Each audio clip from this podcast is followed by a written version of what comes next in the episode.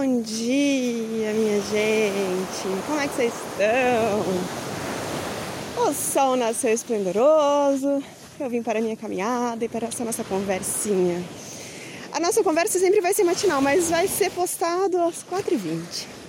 Entendedores entenderão. Bom, esse é o diário de uma aromaterapeuta rasta, que vai compartilhar com vocês coisas que acontecem na vida dela, no caso eu, e compartilhar experiências dentro do mundo dos cheiros. E aí eu vim para minha caminhada matinal. A praia está abarrotada de lixo. Não vou conseguir levar muita coisa porque eu não tenho sacolinha. E aí, depois eu falo com vocês em relação à sacolinha. Mas eu conheci hoje uma pessoa muito, muito legal. Ela chama Ana Lu. Ela é surfista. E um amigo em comum já tinha falado sobre ela, ela pega onda. E aí, por que, que eu tô falando dela? Porque ela toma conta de um Instagram chamado Capri Roots. E aí, o que que acontece? Sempre tem uma ação da galera fazendo mutirão para limpar a praia. E aí eu comentei com ela, falei, poxa, tem tanto pino de cocaína. Esses dias a gente achou, a gente vírgula, né, meu marido, achou uma seringa com agulha, né? Uma seringa, uma seringa para droga mesmo, né? Não sei qual seria o termo usado. Mas é, nessa conversa que a gente teve, ela me abriu os olhos para uma coisa. Porque a gente sempre pega o lixo da praia sem luva. E estamos em tempos de pandemia e pode gerar contaminação. E eu falei, nossa, eu não tenho essa consciência. Porque a gente vai pegando, vai pegando e vai ou tira do lugar, põe no outro como eu faço, né? Na ida eu vou separando, vou pondo para um lado, na volta eu passo recolhendo. E chego em casa cheio de lixo. Às vezes eu confesso que eu não pego. Mas a maioria das vezes eu pego. E aí ela falou isso pra mim, vocês já tiveram essa consciência? Vocês já pensaram nisso? Que um simples lixo que tá no mar ele, um pininho ou uma garrafinha, ele sai do outro lado do oceano e vem parar aqui em Caraguá. Isso é muito louco, né? Como, como a gente é porquinho, né? Bom, por que, que eu tô falando tudo isso também? Porque esses dias atrás eu tava com a minha filha e ah, eu cometi assim, eu falava para ela pegar para ensinar ela, né? Pega o lixinho, filha, coloca aqui dentro do saquinho. E aí teve um dia que ela apareceu com uma amostra de um perfume da Inodê. Eu nunca tinha sentido nenhum perfume da Rinodê. Foi a primeira vez. Segunda, eu vou contar a segunda vez. E aí eu peguei, abri, veio um aroma de saída assim, né? Um pouco amargo. Diferente verde, amargo. E aí, no finalzinho assim, ele ficava seco e amargo. Nossa, é um perfume bom, mas ele me lembrava um Kenzo.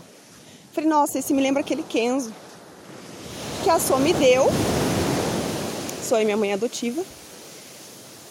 Mãe do meu filho, é, mãe do, do meu ex. Eu adotei ela. Ela é uma pessoa muito especial na minha vida. Ela me adotou como mãe, né? E ela me deu um perfume da Kenzo que é o seguinte: quando a gente passa o perfume, você fala, uh, negócio seco, amargo, bem amargo. Só que depois ele vai ficando com uma suavidade. Depois de duas horas, ele vira um perfume esplendoroso. Tô usando bastante essa palavra, né? Bom, e esse perfume da Inode lembrou muito as notas de saída do perfume da Kenzo, que eu não me recordo o nome, porque eu ganhei esse perfume, já era usado, ela não se adaptou a ele, ela me deu e eu não me importo nem um pouco, para mim é um super presente. Se vocês tiverem aí perfume que vocês não gostem, me mandem, que eu adoro. Qualquer perfume eu gosto. E aí, eu falei, gente, mas esse perfume tá muito, é muito intenso ele tava, o, o, o frasquinho tava bem velhinho, bem velhinho. Eu fiquei curiosa, né? Falei, nossa, será que é esse cheiro mesmo? Será que durante esse tempo que ele, essa, esse frasquinho ficou na praia, ou ficou no mar, ou ficou, sei lá, de Deus onde? Será que mudou? Será que as moléculas tomaram uma mutaçãozinha ali e mudou o aroma deles? Obviamente que sim. É um frasco que ele é transparente.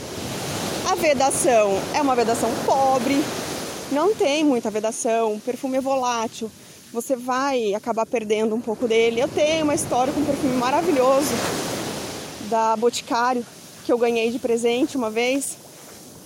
E aí ele tinha uma bomba, uma válvula em cima que se aperta, que nem aqueles perfumes antigos, que faz. Então, o que, que aconteceu? Eu coloquei aquela válvula porque era chique, tonta, deixei no, na minha bancada, no banheiro, para ficar mais chique ainda, porque eu sou tonta. E aí eu perdi o perfume, porque ele volatizou e foi embora, evaporou tudo. Fiquei muito brava, entrei em contato com a Boticário e eles falaram que, ai, mas você não podia deixar a válvula. Eu falei, mas não tá escrito na embalagem que não pode deixar a válvula. E aí no fim eu acabei perdendo um perfume de, sei lá, quantos, cento e tantos reais. Bom, um perfume muito bom. Mas eu não vou fazer propaganda não.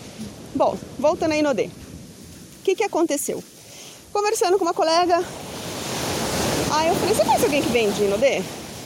Ou Rinodê, não sei. Ela falou, ah, eu conheço. Falei, vê se tem esse perfume, só pra eu sentir o cheiro. Aí eu falei o perfume pra ela. E aí, se vocês ficarem curiosos, vocês entrem lá no Instagram, Luz Oroz Terapias, e me perguntem, tá bom? Aí eu falo, porque eu não vou ficar fazendo propaganda não. Quando eu começar a ganhar dinheiro, eu faço. Então, aí ela me trouxe o perfume. Uma embalagem bacaninha até. E aí, gente, não tem nada a ver. O perfume é bem diferente daquele que eu encontrei. E sabe o que é o mais interessante? O que eu encontrei é muito melhor do que o original. Muito melhor do que o original. E isso foi muito interessante para mim. Porque mostra que eu não estava errada. E ninguém que estuda essas coisas estão erradas. Porque o perfume ele muda realmente com o tempo. Né? E aí eu me, me embarquei numa aventura muito louca no, do livro do Turim, O Imperador do Olfato, onde ele conta a história de uma senhora na França, no interior da França. Ela é muito rabugenta, muito rabugenta, ninguém gosta dela. E aí ela tem uma loja de perfume, e essa loja de perfume, ela tem todos os perfumes que você pode imaginar no porão dela, lacrados, porque o que, que ela fazia? Quando uma uma empresa não dava certo, acontecia alguma coisa, ia tirar aquele perfume de, de, de, catálogo, ela ia e comprava um grande estoque desse perfume. E ela guardava. E aí depois ela vendia esse perfume, né? Para colecionadores, para pessoas que entendem de perfume. Tanto que para ser atendido por ela era meio complicado. Não me recordo o nome dela.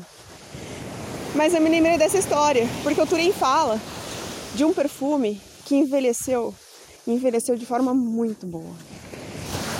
Então, para vocês entenderem que às vezes as moléculas elas formam, é, possuem mutações e essas mutações fazem com que o aroma modifique. Então, o que eu queria dizer para vocês é: guardem os seus perfumes. Guardem, guardem, guardem, guardem pelo menos um dedinho deles e usem daqui 10 anos. Vocês vão ver que delícia que é. O meu perfume hoje é Kenzo, ele é Kenzo. Eu sou apaixonada. Hoje não, né? Na verdade eu uso ele desde os meus 15, 16 anos, eu acho. Bom, tô com 40, quase 4.2. Então, eu gosto muito desse perfume. Ele tem um tonzinho frutal, meio melancia, assim. Eu, ah, eu gosto bastante. Tem umas notas bem interessantes também. Bom, gente, eu queria comentar isso com vocês. Eu queria dividir com vocês esse pensamento maluco e falar para vocês que eu vou explicar direitinho para vocês o que é nota de saída, o que é a alma do perfume, o coração do perfume, o topo, a nota de topo, seria a nota de saída. São vários nomes, mas nós temos uma pirâmide olfativa. E essa pirâmide olfativa faz toda uma diferença quando você vai mudar um. vai fabricar um perfume.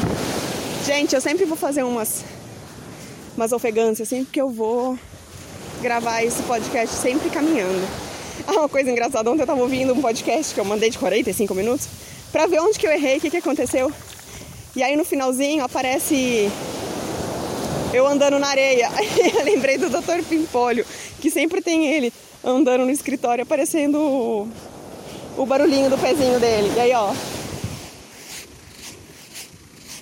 Meu escritório. Não sou o Dr. Pimpolho. Mas eu tenho no finalzinho do meu podcast as caminhadas. É isso aí, minha gente. Muito obrigado por ouvirem. Qualquer coisa, manda mensagem lá no Instagram, arroba E a gente se fala. A gente se ouve. Um beijo.